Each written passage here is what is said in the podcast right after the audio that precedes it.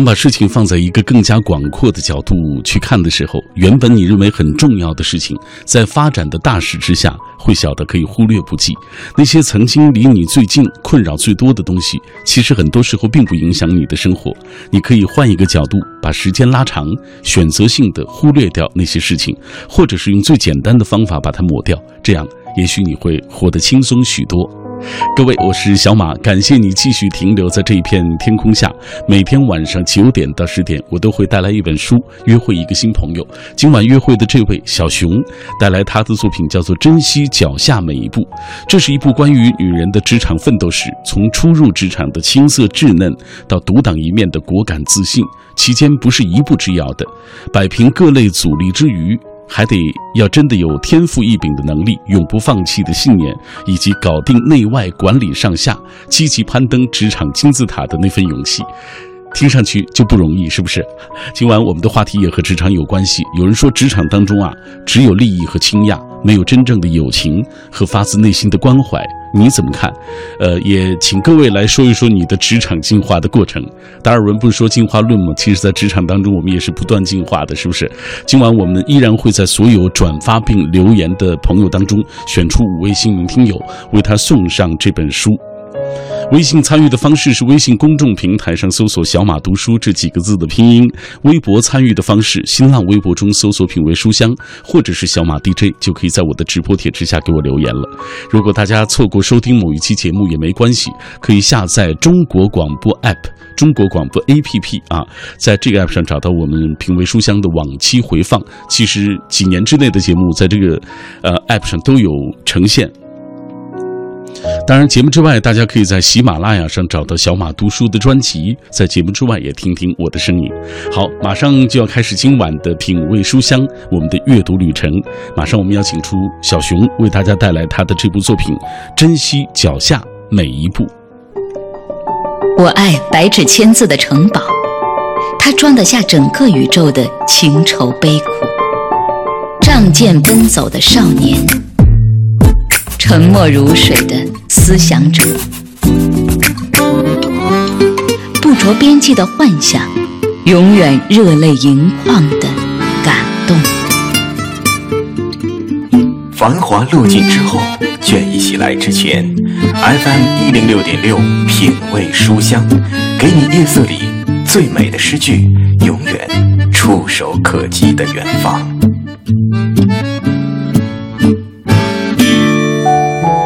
夜色里最美的诗句和永远触手可及的远方。感谢大家继续停留在我们的声音世界当中。今天晚上我带来的这本书来自于小熊，呃，他带来的这本书叫做《珍惜脚下每一步》。马上我们先请出小熊，你好，小熊。你好，主持人。哎，呃，这本书是讲述职场的，也讲述男人女人的爱情的一本小说啊。我特想知道这个书里有没有你自己的影子。嗯，谢谢主持人。是的，是的，一定有。嗯，我其实这本小说里面呢，有很多自己的影子，也有很多我身边的同事一些形形色色的故事。嗯，那我把它们进行了各种排列组合，诞生了很多新的感情与一些新的感悟。嗯嗯，其实我的写作初衷呢，也非常非常的简单。嗯，首先呢，我想先回忆一下我三十岁之前的一个非常。让人难以忘怀，又感觉像坐着云霄飞车一般的职涯生活。嗯嗯，其次是说，我非常郑重的感谢我自身非常重要的一个伯乐，也就是书中的 X 嗯 H 先生。H 先生，对，是的，嗯。然后同时呢，我非常缅怀我已故去的同事，就坐在我旁边。嗯，对，他的名字叫 Cici。嗯，他是一个非常年轻而鲜活的生命。嗯，他和在你和你一起在在一起工作。是的，我们就在就坐在一起，他在我的右手。是的，嗯。你说他去世了？是的。嗯，什么情况？嗯。嗯，是在他三十岁的那一年，我记得我们刚刚从马来西亚拍完广告回到国内，嗯，他这边说自己的肚子非常不舒服，嗯，那么嗯，我们就多次的说要去看一下医生。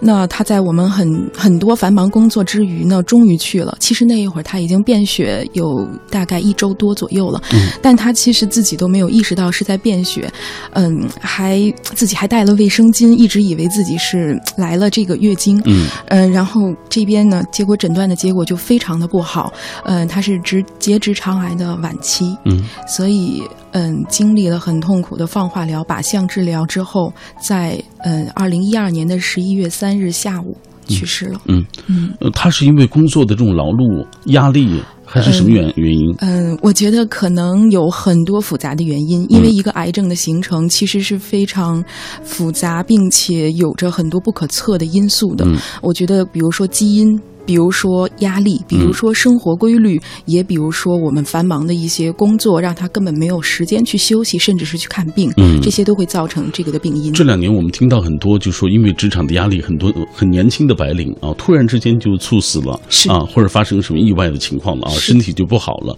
呃，很多人也在说，哎呀，那个可能是因为他自身本身就有病啊，因为每个人免疫系统啊或者承受压力能力不一样啊，这有这方面的原因肯定是，但是来自于工作或者是自己不健康的这种生活的习惯，因为他可能工作一忙碌，是不是吃饭呀或者饮食啊等等，或者排泄啊等等这样的情况，就是不太不太正常。是的，嗯嗯，所以也请大家能够多珍惜自己的健康。嗯嗯，你看小熊自己呢是在算是一个五百强的一个外企当中工作啊，承受的压力也很大。你看他身边的朋友也出现类似境况，当然不是每一个在外企工作的人都会出现这样的情况，但是他起码啊、呃给大家也提个醒，同时。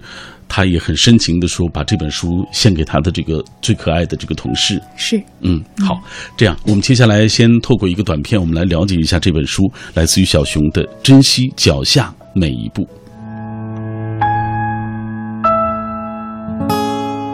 职场如书，只要每翻一页，都会呈现不一样的精彩；爱情如歌，只要至情发生，必然会谱写曼妙的乐章；人生如梦，只要努力珍惜，一定会有好人好梦常在。珍惜脚下每一步是一部关于女人的职场奋斗史，从初入职场的青涩稚嫩，到独当一面的果敢自信，期间不是一步之遥。摆平各类阻力之余，还要真的有天赋异禀的能力、永不放弃的信念，以及搞定内外、管理上下、积极攀登职场金字塔的勇气。要想能够真的攀上职场金字塔，确实不是一件容易的事情啊。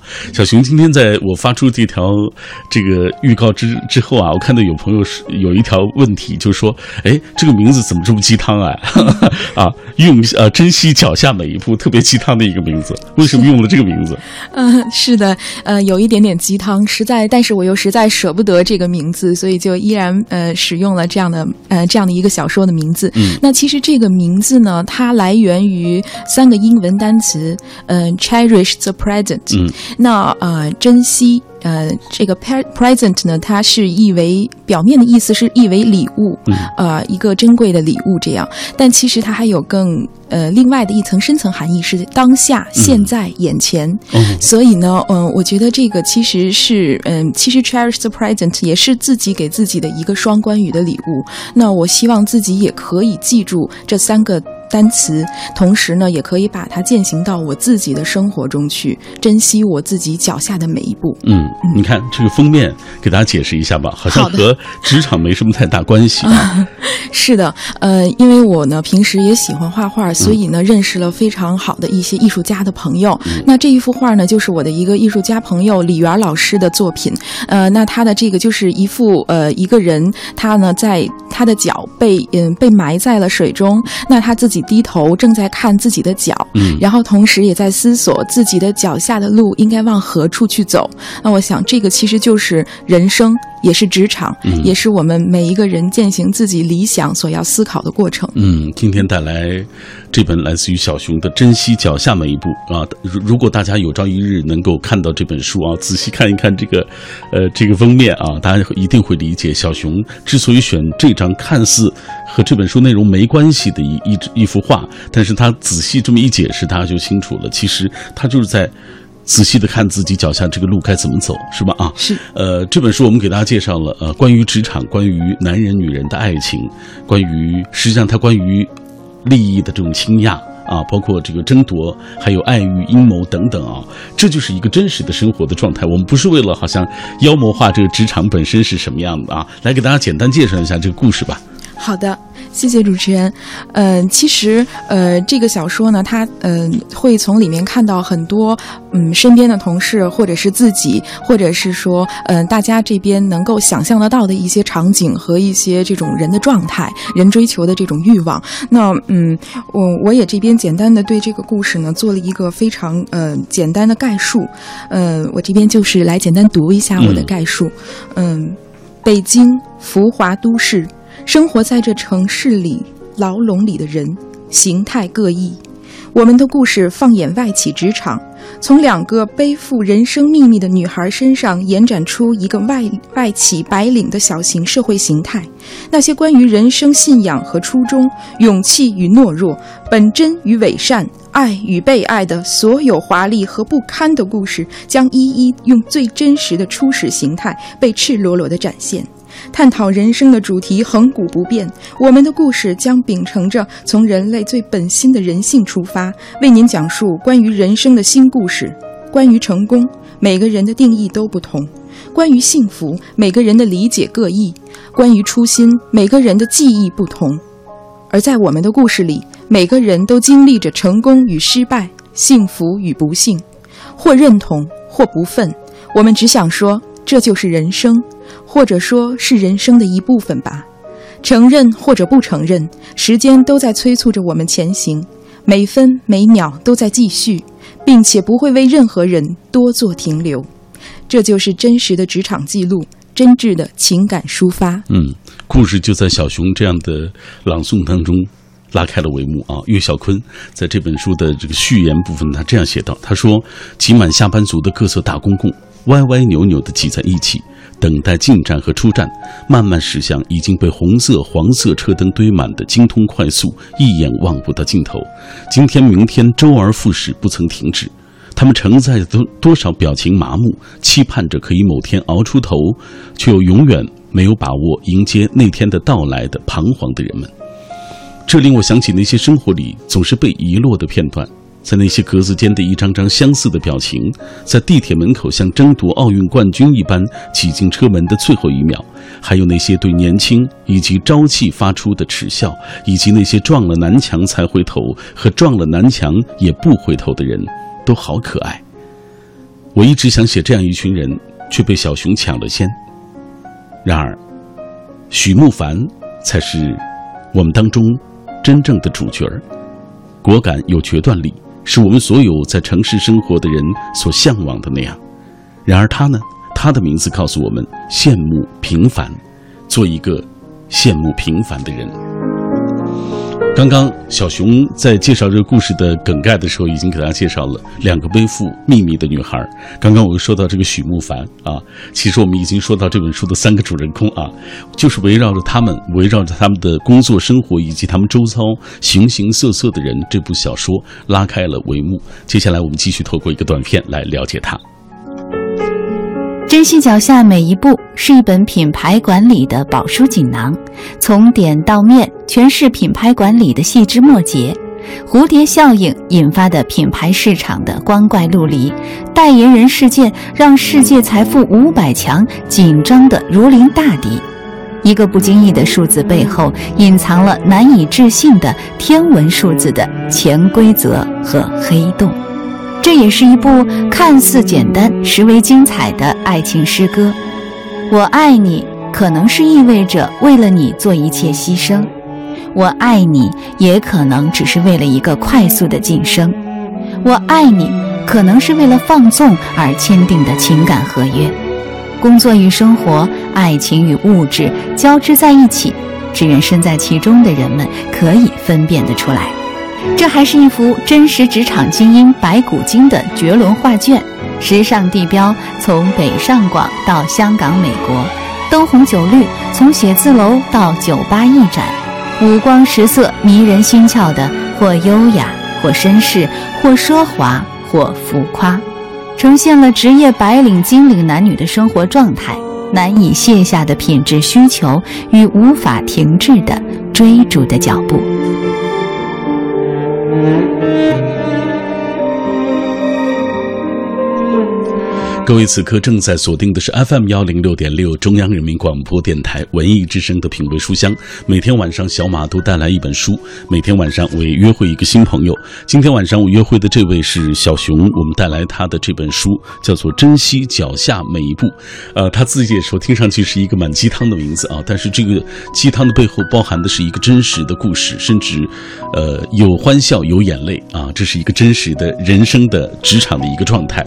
来，小熊，接下来我们。就打开这本书，呃，我们这样，我们通过人物来给大家串起这个故事啊，呃，咱们先讲这两个背负着秘密的女孩吧，就是主人公艾珊和茵茵。嗯嗯嗯，其实谈到这两个呃这两个女主人公来说呢，我对她们都非常的有这种很深刻的感情，因为她们其实就像我的两种性格极端的分身。嗯，那比如说像女主人公茵茵，她内心里面总是有一些小自卑。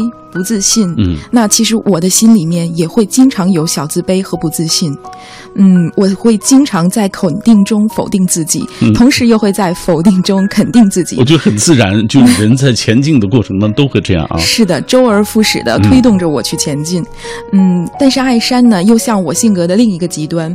那我是呃，有的时候我会经常很阳光、很乐观，并且不服输、很勇敢，呃，而且甚至有一些执拗。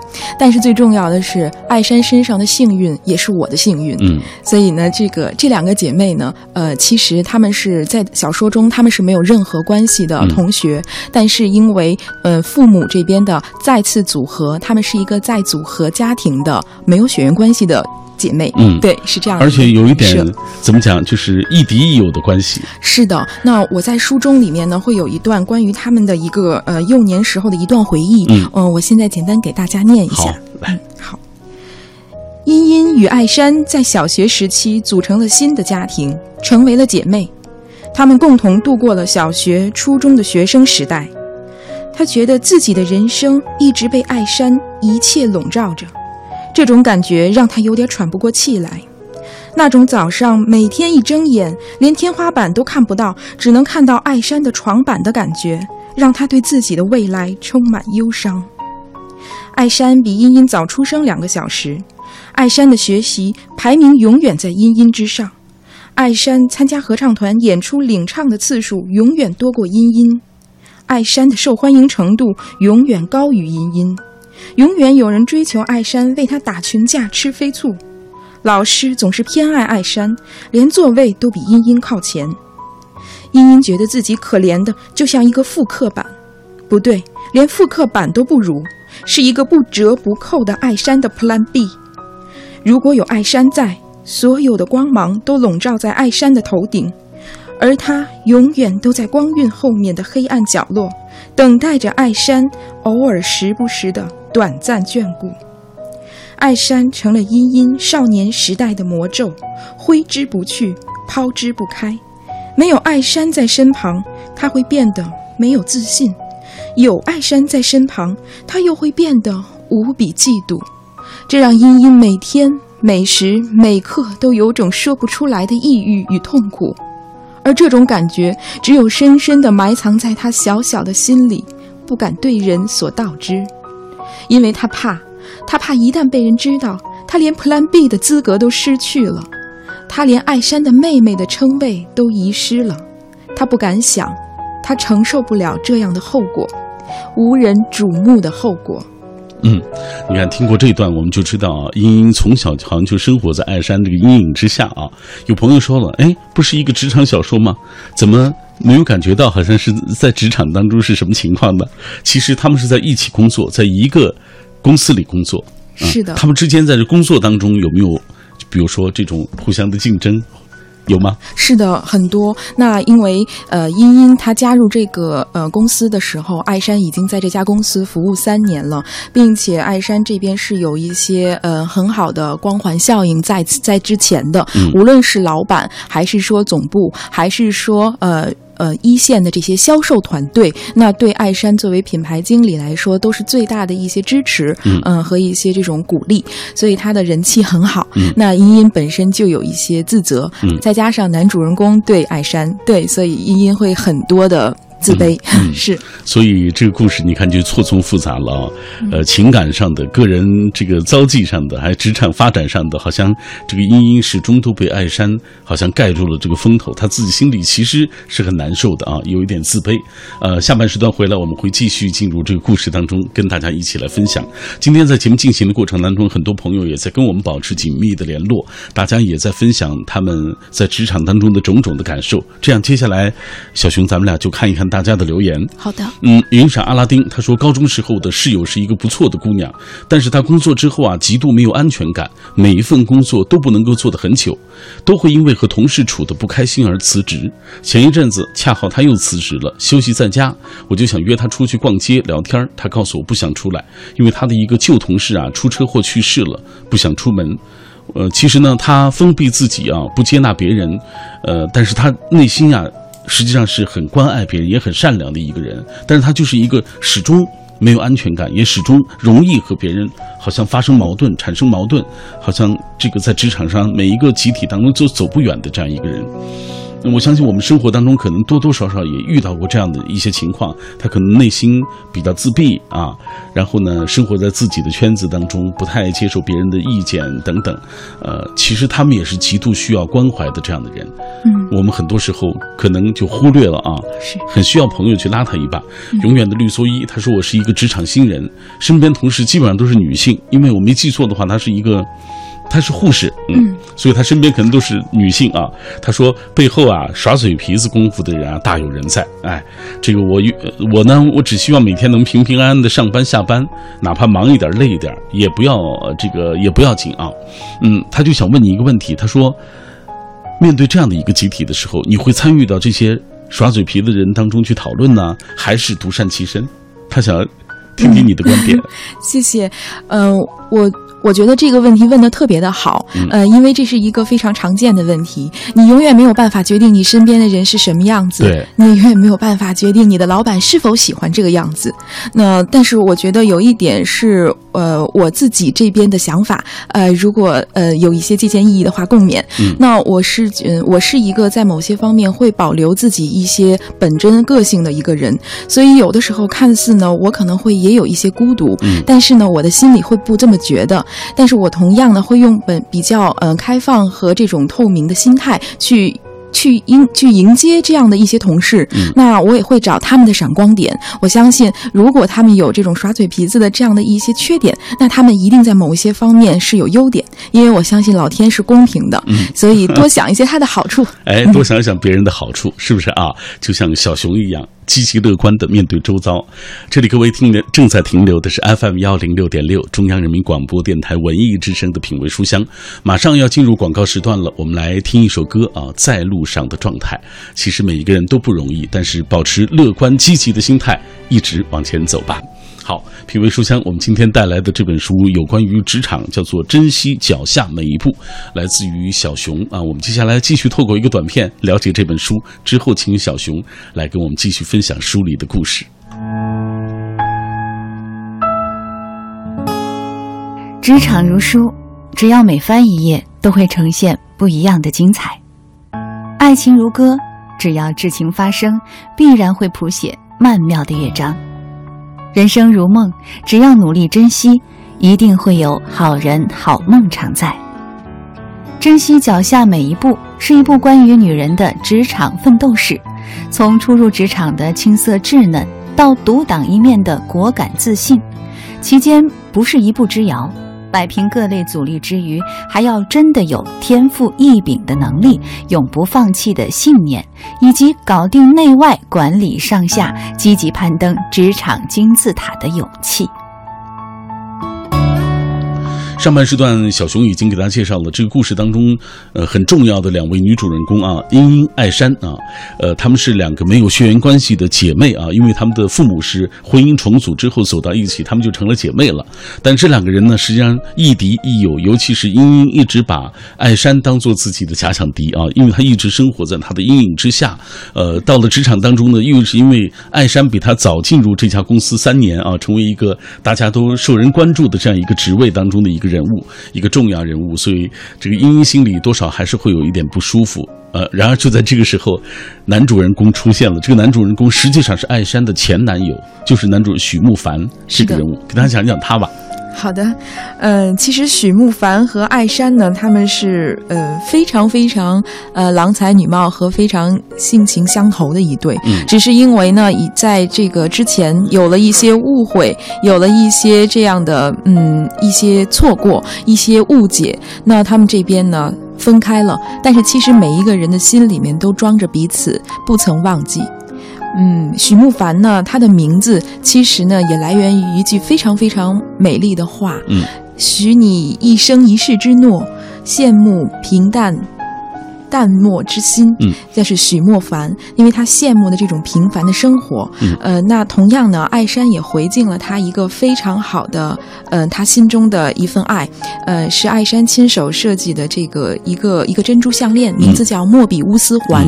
今天有人在说这个，一听这个主人，这个作者啊，小熊啊，就是受了这个琼瑶阿姨、琼瑶奶奶的影响，起这名字起都这么美，是有可能有一点点这种倾向，对。那莫比乌斯环其实它是一个数学符号，但其实它是象征着它是永远不会完完结，就是你永远在循环的过程，象征着是爱情一旦开始永不停歇，也就像艾山对许慕凡的一种承诺一样。嗯嗯，这故事其实是错综复杂的啊，就是我们刚才只是听到了一部分这个内容啊，呃，但是他们分手是因为什么样的原因？因为开篇就讲到，实际上是许慕凡又回国。他还向其他同事问起，哎，呃呃，艾珊现在怎么样啊？是的，然后就说你还忘不了他。哎，他们当时分手是什么情况？呃，其实分手的时候是一个非常大的误会。那男主人公许慕凡呢，他其实自身呢，因为再完美的人，他心他都会有一点点这种瑕疵。对对对，不完美。那他这边呢，是因为他自身的家庭在国外破产，那他这边背负了一些债务，所以呢，他需要一段时间重振家业。所以呢，他这边认为没有办法给艾山。承诺到那么美好的生活去照顾他，他觉得是不完美的，所以这边呢，他没有勇气去向艾山再去表达自己能够照顾他的那份爱，所以他选择了退缩。嗯嗯，好，呃，在他离开的这段时间呢，实际上艾山的生活当中也出现了一个人，是的，厉伟伦，是的啊，讲讲厉伟伦。嗯，厉伟伦其实跟艾山和茵茵是青梅竹马的朋友。那之后呢，厉伟伦这边呢去了国外生活，但是其实一直心系艾山，从小他就很喜欢艾山。那嗯，这边艾山这边遇到了一些困难和一些挫折的时候，只有利维伦一直陪在他的身边，并且利维伦希望成为艾山的爱人，持续的再去为自己的这样的一个目标奋斗着。他一直很珍惜艾山，珍惜自己对艾山的那份感情，矢志不渝。嗯，对。好，今天在节目进行的过程当中啊，的确有很多朋友因为讲到职场啊，大家都有话说。我们来再来看看大家的留言。好的，这位是星期小八。他说：“北漂那几年，确实是感觉，呃，这个没有真正的友情和发自内心的关怀。也许是我运气不好吧，碰上的那一小撮人都是这样的。回到河北衡水老家几个月之后，就找到了现在的公司，遇到现在的老板，有时候感觉真的是自己的福气啊。这是一个做餐饮的公司，要知道餐饮行业很少说能够全体休息的，哎。”但是我们这儿呢，就让停业一天啊，都会让大家全体出去旅游啊，等等。每年春节要求员工回家呀，等等啊，经常会给生病的员工开小灶。再说说自己吧，他说零六年春去北京找工作的时候，就是一个愣头青。但是现在我在店里也算是独当一面了，对外销售，面对不同的客人、不同问题，向不同的供货商报计划要货，对内和各部门的这个沟通，还有产品的分装塑封啊，包括我们家小库管休班的时候。我还要这个收货、验货、出库啊，有时候真的挺累的。但是我觉得，正是因为在北漂的那几年当中呢，说实话也锻炼了我那样的。我当时觉得那么讨厌的那个环境，那么讨厌的工作压力，但是这些都无形当中都在不断的。让他有成长，嗯，实际上你看，有时候这种压力就是一个成长的一个阶梯。是的，是一种动力。所以其实你要珍惜每一次挫折，它其实是你人生推动你向前的一个不可或缺的一个动力。没错啊，千里橙子说：“职场多变，平心静气吧。”职场中不管发生什么事情，先检讨自己，因为不会有人为你的无知买单的。工作的不同也难免你可能会产生一些误会啊，谅解特别重要。静下心来倾听啊，然后尽力相助，和同事们一起共事是缘分，应该惜缘感恩。同事相处呢，不是每天都有勾心斗角，也不是想象中那么单纯，所以友好相处的同时，也尽量。大家，我觉得适度要保持一些距离。他说的这话挺对的，就是再好的朋友之间，多多少少还是要有应该有一些空间的。是的，距离产生美。对，呃，来。大家说的还都挺好的，是吧？啊，袁家麒麟他说我在职场还是个新人，到这个公司上班第三个年头。最初我们这帮孩子跟着车间里的师傅学习裁剪啊、缝制的基本工作，师傅对我们也很和善，教我们很认真。经过两个月的基层实践，我们又回到了部门画图、制作样板、书写工艺流程。总之，在这里工作繁琐，但是呢，又有着小小的快乐，因为每天你都会有一点成长。嗯，木西说，职场中有很多法则。呃，不是写在公司员工手册里的，而是需要你经历了才能够悟出。他说：“我特想问啊，就是在外企是不是也有这样的一些心知肚明的一些法则，就是不是写在员工手册上的？”呃，是的，嗯，也有很多呢。其实是你在工作中慢慢的去感悟，然后去总结，这样的话才能够让你彼此的同事相处，包特别是跨部门的同事相处，以及跟你的上级、老板的相处，这边能够找到一个很好的平衡点。嗯，那这个其实是需要需要有呃沉痛的一些经验教训来去积累奠定的。嗯，所以不要怕一开始的挫折，珍惜挫折。嗯，所以你看，就是你犯点错。那也没关系，你要学会不断的懂得这个总结啊，然后吸取教训呗，是吧？大家都不是智者啊，对的，谁都不是智者嘛，是不是？来，我们继续回到这个故事当中。这个故事点啊，我发现点线面其实是挺复杂的啊，就是我们很难三言两语的把一个故事勾勒清楚，所以我们继续这样深入人物当中，通过人物来带故事情节。好的，在许慕凡的身边有一个人物，就像我们很多的这个小说或者电视剧当中有一个搞笑的。人物一样啊，就吴永豪。是。呃，吴永豪这个人就平时吊儿郎当的，呃，这个说话有点娘，让我觉得啊，挺搞挺搞笑的一个人。呃，他呢在职场当中也在不断的历练，生活中也有一些发生的一些呃很多的故事吧啊，比如说他和江欣啊，还有和另外一个女孩子之间的情感纠葛。对，嗯，他是一个什么样的人？呃，吴永豪其实是一个非常热爱生活、懂得生活、享受生活的这样的一个呃男人。嗯，也就是说，你可以你在跟他交往的时候，你会感到永远都那么的生动有趣，他永远不会让你觉得枯燥。嗯，就是不会冷场的那种人。对的，对的，而且非常会调节气氛。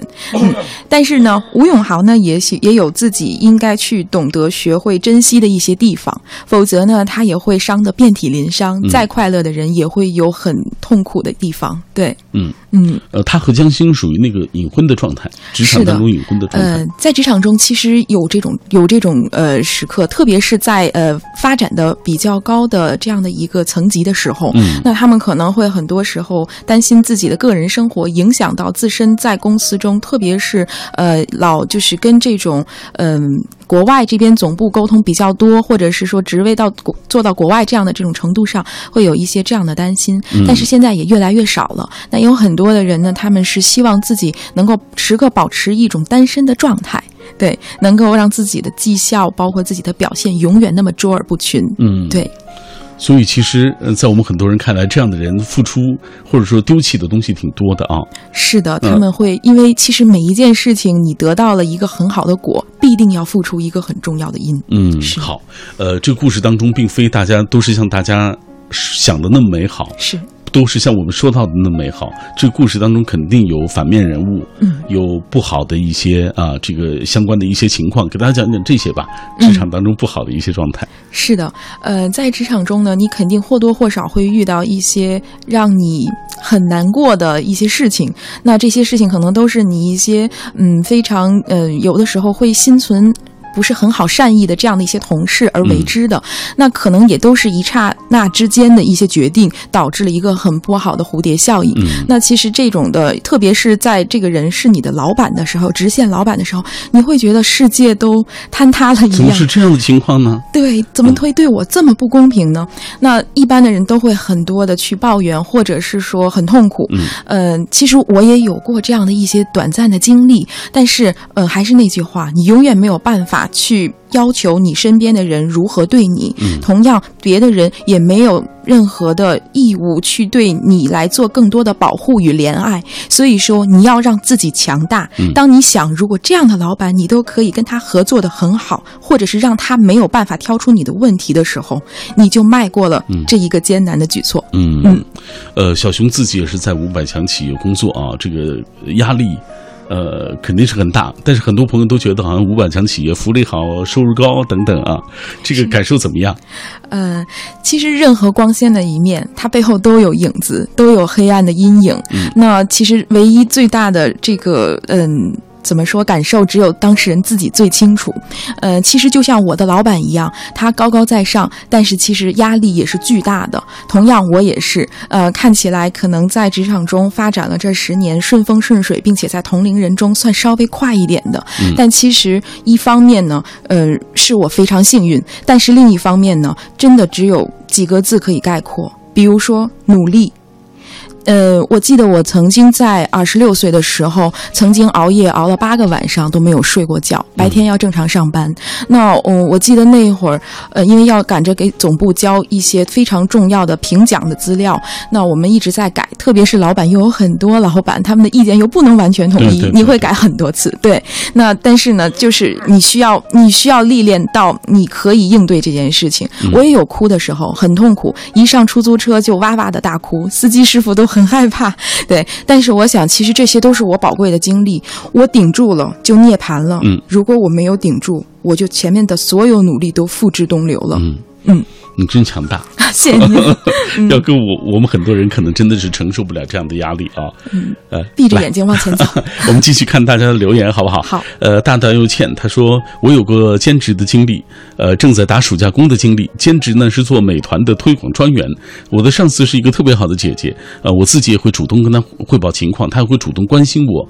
呃，这个呃，比如说平时让我回家多休息、泡脚等等啊。暑假工呢是做流水线啊，带班的姐姐姐只会为难我，呃，在县长面前呢表现的对我很照顾，剩下我一个人的时候，真的就对我要求特别多啊。他想这个也是忍忍就过去了，其实这都是一个过程，你必须可能要去承受，因为职场当中你会面对形形色色的人，不是只有。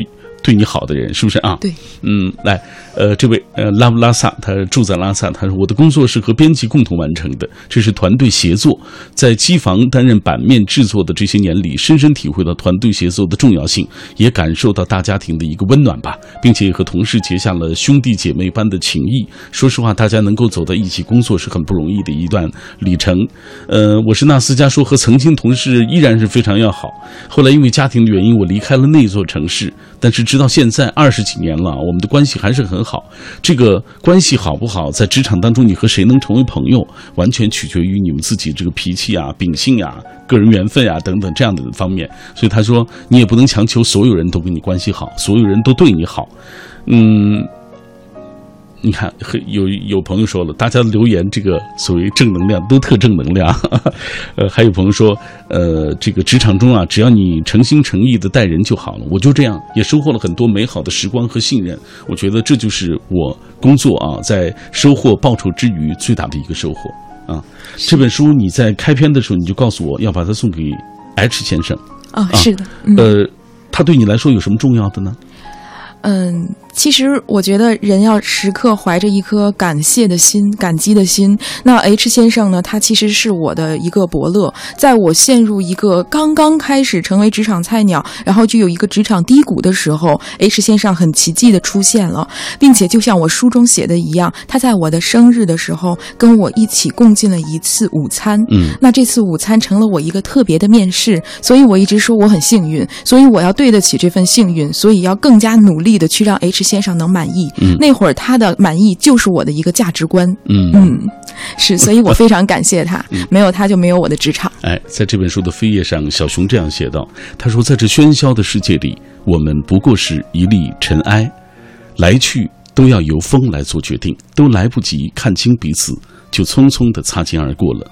所以，如果相遇，就微笑吧；如果相识，就真诚吧；如果相爱，那就珍惜吧。”这故事当中，其实也包括很多职场当中的爱欲、权谋等等啊。比如说，我看到这个，呃，许慕远有一个女孩就去勾引他等等啊，其实为了一些呃个人的一些利益。你看，这个这就是真实的生活的一个状态。其实我我想，呃，可能就像很多朋友说的。我我没有遇到过特别好的同事，但也有人说我遇到尽是好的。你看各种各样的情况都会有。希望大家喜欢这本书，并且能够从中从这本书当中，我觉得吸取或者找到一些东西。你想对能够拿到这本书的朋友说点什么呢？呃，我其实突然想到以前在书上看的一些话，嗯，他说世间最珍惜的不是得不到，也不是已失去，而是现在能够把握的一切的一切的幸福，所有的所有的感激。嗯嗯，摘不到的星星永远是最亮的，摸不到的蝴蝶永远是最美的，错过的风景永远是最想看的，失去的恋人永远是最懂你的。世间其实有很多事，你以为明天可以再做；世间也有很多人，你以为下次可以再见，殊不知那事那人都不再等你了。嗯，所以，珍一生一世，惜每时每刻。珍一生一世，惜每时每刻，送给电波那一端的朋友吧，也送给小熊。谢谢主持人。祝福我们彼此，祝福电波那端的朋友。以上就是今晚品味书香的全部内容，我们明天晚上再会吧。